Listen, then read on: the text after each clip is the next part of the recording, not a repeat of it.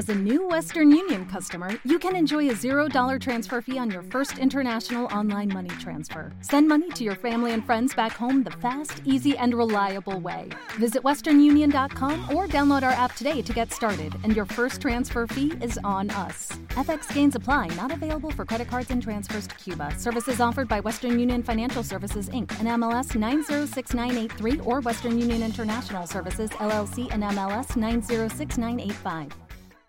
José Lagunar, Ribequiz, Ribeconsejos. Hola José, buenos días. Hola, buenos días Rafa y buenos días Gaby. ¿Qué, tal, sí, ¿Qué tal? Entonces fíjate qué montaje, ¿eh? Una, una torreta para que se pudieran coordinar los semáforos que regían tres calles, tres calles de Boston nada más, claro, estamos hablando del año 1840 y la novedad tecnológica es pasar de que el semáforo levanta una tablita de pare, de stop, y pone otra de go, de arranque usted, a, las luces. Y los colores de las luces cogidas de, ¿quién iba a decirlo? Cogidas de, del lenguaje ferroviario, ya estaban en el tren, o sea que lo de rojo, amarillo y verde no sorprendió a nadie porque venía del tren, la gente lo conocía claro, al final las innovaciones tecnológicas en la mayoría de los casos, como es el caso del semáforo, siempre es lo más simple y lo menos obvio.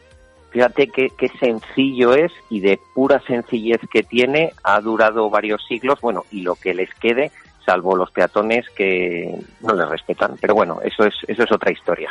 Bueno, es el error humano y querías hablarnos de nuestros errores. Es el error humano el único responsable del accidente de tráfico. Recordamos una vez más que el profesor Luis Montoro dice que accidente si me cae un rayo, si es algo realmente producto del azar. Qué mala suerte que me haya caído a mí en mi coche. Pero si he metido la pata, mmm, ahí lo que había evidentemente es el error. El error humano es una de las causas de accidente de tráfico, sin duda, de muchísimos accidentes de tráfico, muchísimos, pero es el único. Pues la verdad es que no. Y me quiero remitir a una entidad europea, European Transport Safety, que el otro día ponía en Twitter un hilo en el que decía que normalmente se dice que el 94% de las colisiones el factor humano es el que las provoca. Pero ojo, ¿es el único factor que las provoca? Y quiero decir de dónde viene este 94%. Y como habéis estado por la mañana comentando temas de Estados Unidos, pues ese 94% viene de Estados Unidos, de la NATSA, de una organización que hay en Estados Unidos que no tiene un homólogo en Europa ni en España, pero sería una mezcla de la Dirección General de Tráfico y un instituto tecnológico. Ellos investigan eh, prácticamente todos los accidentes de o tráfico sea que sería, de una forma. Esa mezcla sería una DGT que vale para algo. Sí, si no quieres que te cierren la cadena, igual no podemos decirlo, pero sí, algo así. Porque Digamos incluye los avances, técnica. incluye los avances, la tecnología, claro, claro. Claro, efectivamente, su visión de la investigación es totalmente técnica e independiente. Entonces, ahí lo que encontraron es que la razón crítica, la razón crítica o fundamental del accidente en el 94% de los casos era el factor humano. Pero ojo, y digo textualmente, el último evento en la cadena causal del accidente. Quiere decir esto que un accidente tiene multicausalidad y cuando se hace una investigación técnica se determina cada una de las causas múltiples en qué porcentaje han influido realmente para que se produzca el accidente. Esto quiere decir que incluso sin el error humano, en muchos casos podría haberse producido la colisión debido a otros factores.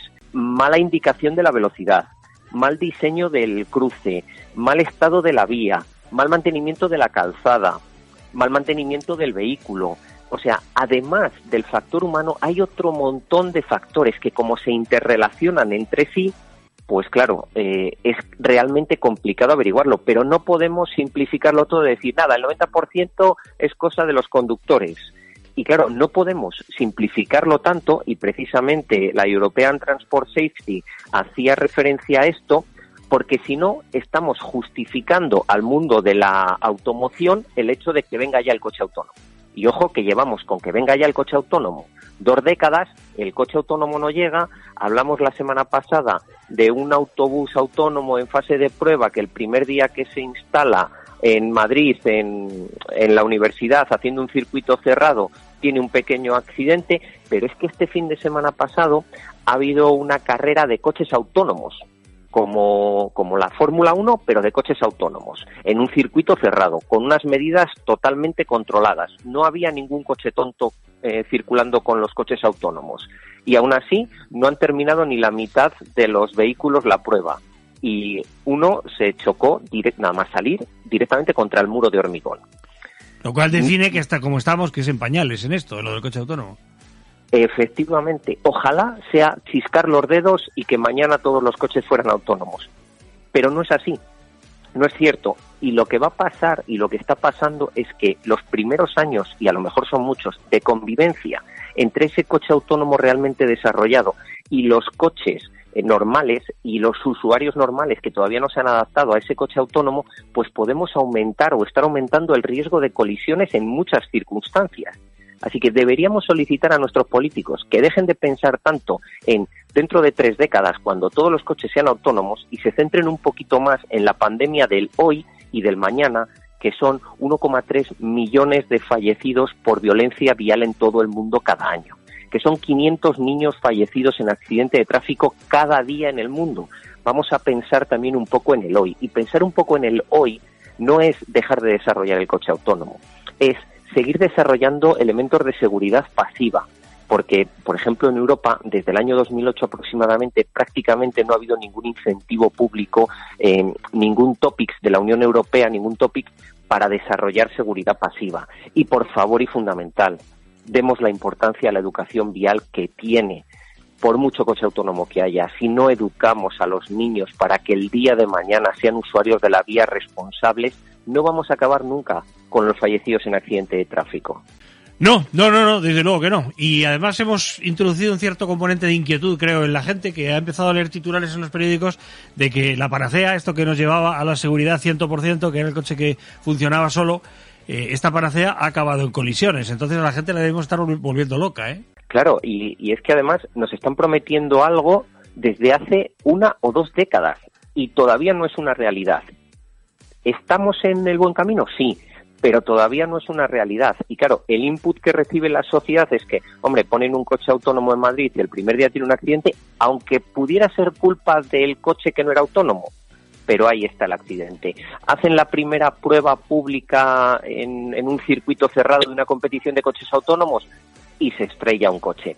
Claro, todo esto es la evolución normal de una tecnología, pero no podemos fiar todo nuestro futuro en seguridad vial a una tecnología que está en pañales. Es que no tiene sentido y como tú muy bien indicas, es que están generando una desconfianza por parte del usuario final que cuando llegue esa, esa tecnología a ser una realidad es posible que no la aceptemos como sociedad. Por cierto, Hablas de otros factores, otros, en ese epígrafe otros, cuando no es culpa del conductor. Quiero destacar uno que es más que común en España, que parece mentira que a estas alturas, con una mínima partida presupuestaria, se solucionaría, y, pero no está en la cabeza del político. Nadie está pensando en arreglar esto. Es por todas partes y en Madrid es una orgía. El factor de peligro extra es taxativamente el árbol o el arbusto que crece y tapa señal. Es que es por todas partes.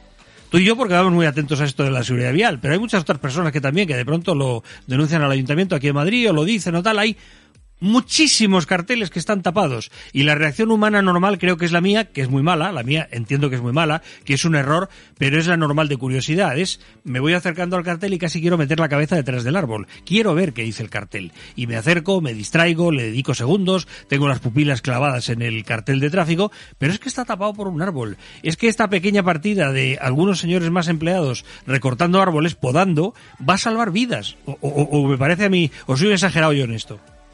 No, no, no, te quedas corto, Rafa.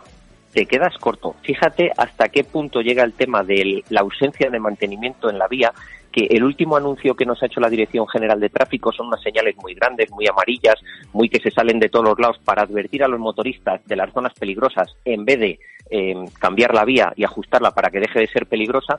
Bueno, pues en el propio anuncio de la Dirección General de Tráfico hay por lo menos tres o cuatro infracciones, infracciones porque el estado de la vía no es adecuado. Y fíjate que fue un encuadre que utilizó la Dirección General de Tráfico para hacer un anuncio público. El hecho de que las vías estén limpias, estén con buen mantenimiento, las señales, por supuesto que no haya ningún arbusto que las tape, pero que es que tampoco crezca la hierba en el arsén, tampoco eh, tengamos los guardarraíles sin proteger adecuadamente. Es que hay un montón de cosas que de verdad se solucionan solo con dinero.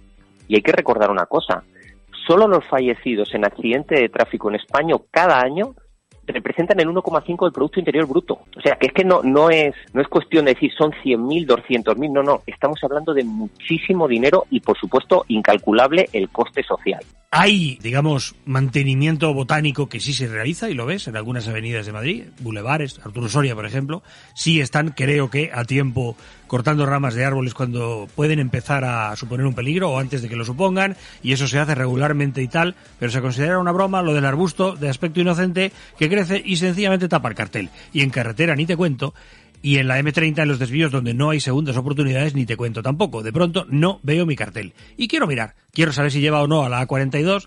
Hay cuatro carreteras ahí marcadas y solo veo una. Meto la cabeza bajo el árbol prácticamente y cuando me quiero dar cuenta o estoy tarde en el desvío y no era el mío o sigo en la principal y yo tenía que haber cogido ese desvío. Un peligro enorme que se soluciona con cuatro euros. En realidad, por cada cruce, me refiero, por cada dilema, por cada encrucijada, por cada árbol que está tapando un cartel. Supongo que algún día el Ayuntamiento de Madrid, que para esto da igual de qué color sea, arreglará este asunto. Ribe Kids, Ingeniería Española de Seguridad Vial. Gracias, don José, un abrazo fuerte. Gracias, hasta mañana. Hoy puede ser un gran día, duro poner. Dale más potencia a tu primavera con The Home Depot. Obtén una potencia similar a la de la gasolina para podar, recortar y soplar con el sistema OnePlus de 18 voltios de Ryobi desde solo 89 dólares. Potencia para podar un tercio de un acre con una carga. Potencia para recortar el césped que dura hasta dos horas. Y fuerza de soplado de 110 millas por hora. Todo con una batería intercambiable. Llévate el sistema inalámbrico OnePlus de 18 voltios de Ryobi. Solo en The Home Depot. Haces más. Logras más.